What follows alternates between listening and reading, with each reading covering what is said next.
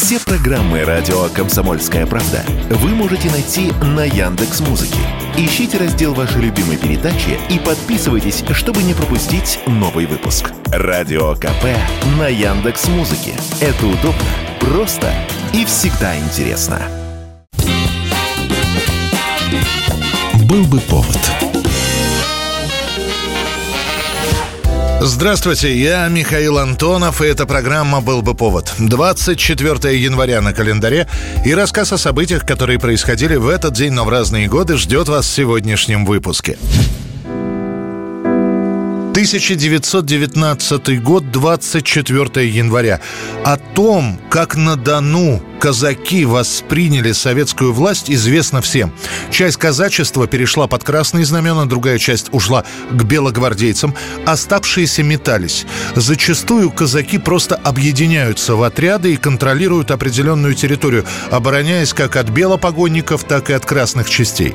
И вот в этот день этому казачьему шатанию решено положить конец. За подписью Свердлова выходит постановление о борьбе с казачеством. Ты говоришь, что на потребу богатым нас гонит на смерть. А как же народ? Ален не понимает. Неужели нет таких, которые бы вышел и сказал, братцы, так вот за что мы гибнем в кровях. Этим постановлением имелось в виду, что то самое самостоятельное казачество должно уже определиться, а то оно не подчиняется ни новой власти, ни старой. А таких людей, по подсчетам, получалось чуть ли не несколько миллионов человек. В документе говорится, что в первую очередь карательный меч революции стоит направить на богатых казаков, то есть кулаков, а уже после бороться с теми, кто выступает против советской власти, но не активно. Средства борьбы предлагаются самые простые. Изымать излишки хлеба, наиболее активных противников советской власти расстреливать, а также передавать часть изымаемого зерна сочувствующим и бедноте, формируя тем самым актив большевиков в казачьих селах. Вот ты, зачем воевал? Я за себя воевал, а не за генералов. Мне ни те, ни енти не по совести. А чем же ты эту власть корить будешь? А что ты за нее распинаешься? Ну ты... Этой власти ты уже не касайся. Потому я председатель, и мне тут с тобой не гоже спорить. Казачье поселение, согласно постановлению Свердлова, должны отправиться комиссары. Поддержку им предстоит искать, опять же, у местного недовольного населения из числа бедняков, и из них уже формировать бригады обороны, давая отпор вооруженным казакам. Вплоть до 1922 года будет происходить так называемое «расказачивание».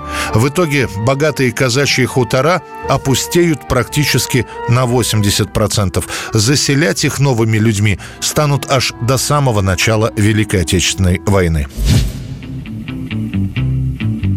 1935 год. Консервация. Это новое слово в современной науке и промышленности. Это слово открывает поистине широчайшие возможности практически для всех отраслей. Консервировать можно овощи и фрукты, рыбу и мясо и прочее, прочее, прочее.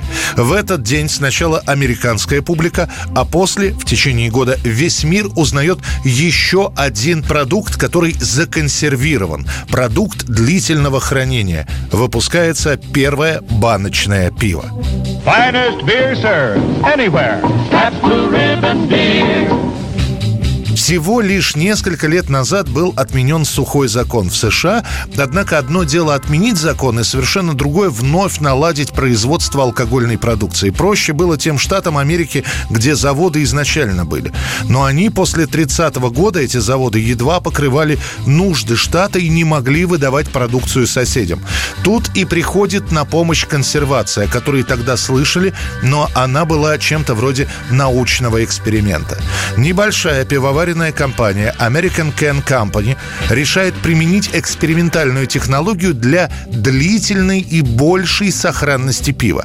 И вот после ряда испытаний появляется первое пиво, расфасованное в банке. И самое главное, срок его хранения практически в три раза больше, чем у простого бутылочного пива. The American Can Company that once produced tin cans for the nation's food now turns out tin fish for war at sea.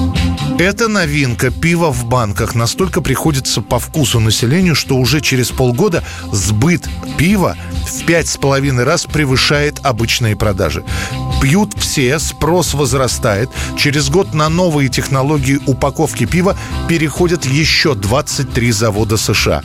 Правда, поначалу банка открывалась как обычная консервная, потом был придуман специальный нож, как современная открывашка, которым можно было проколоть дырку в крышке банки. Инструкция располагалась прямо на банке, в общем, все легко. Прочитал, открыл и выпил. Уже после 40-х годов стальные банки, в которых изначально расфасовывалось пиво, заменили на более легкие, алюминиевые. 1972 год, 24 января.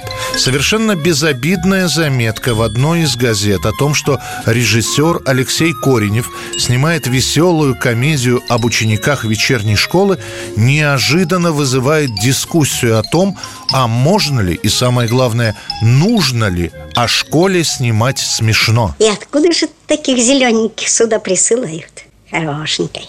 А съедят они тебя тут? О, съедят. Это ж сатаны. В заметке сообщается, что комедия, которая будет называться «Приключения школьного учителя», наполнена смешными эпизодами, которые сопровождают процесс учебы. В ответ на это в газеты начинают поступать письма и индивидуальные, и от трудовых школьных коллективов о том, что вообще-то про образование нужно рассказывать серьезно, а всякие смешные шуточки оставить для другого кино.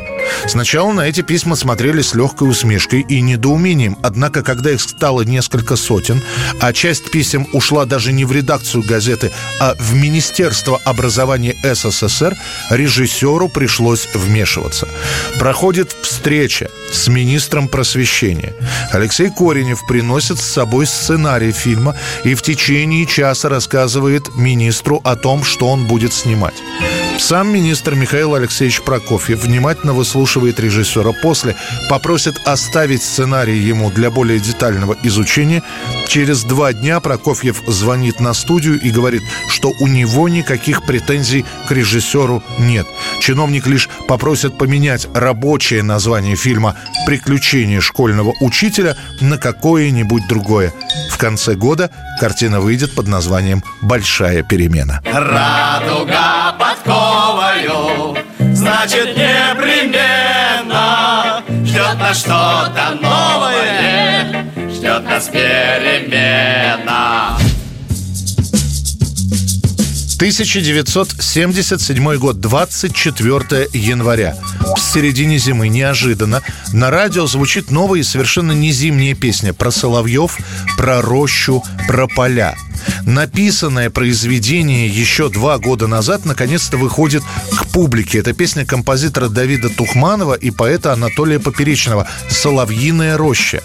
Эту песню принимают довольно быстро. Она не идеологическая, лирическая, поэтому у цензуры к ней вопросов не возникает, но вот популярной «Соловьиная роща» становится не сразу. Сначала ее записывает заслуженный и маститый исполнитель того времени Лев Барашков. И вроде спел неплохо, однако никакого широкого отклика у публики композиция не получает. Там, где месяц сказку сторожит, где в зеленых дебрях ветер ропщет, Роща соловьиная стоит, Белая березовая роща. Тогда авторы Тухманов и Поперечный начинают искать другого исполнителя. И выбор падает на Льва Лещенко, который записывает эту песню в течение двух недель. Говорят, что будет сделано около ста разных дублей, пока результат не начнет устраивать всех. В итоге «Соловьиная роща» становится визитной карточкой Льва Лещенко. Песню поют везде, на нее делают пародии. В народе припев переделывают на свой лад и распевают «Из полей доносится налей». Это был рассказ о событиях, которые происходили в этот день, 24 января, но в разные годы. В студии был Михаил Антонов. Встретимся завтра. Был бы повод. Из полей уносится печаль, из души уходит прочь тревога.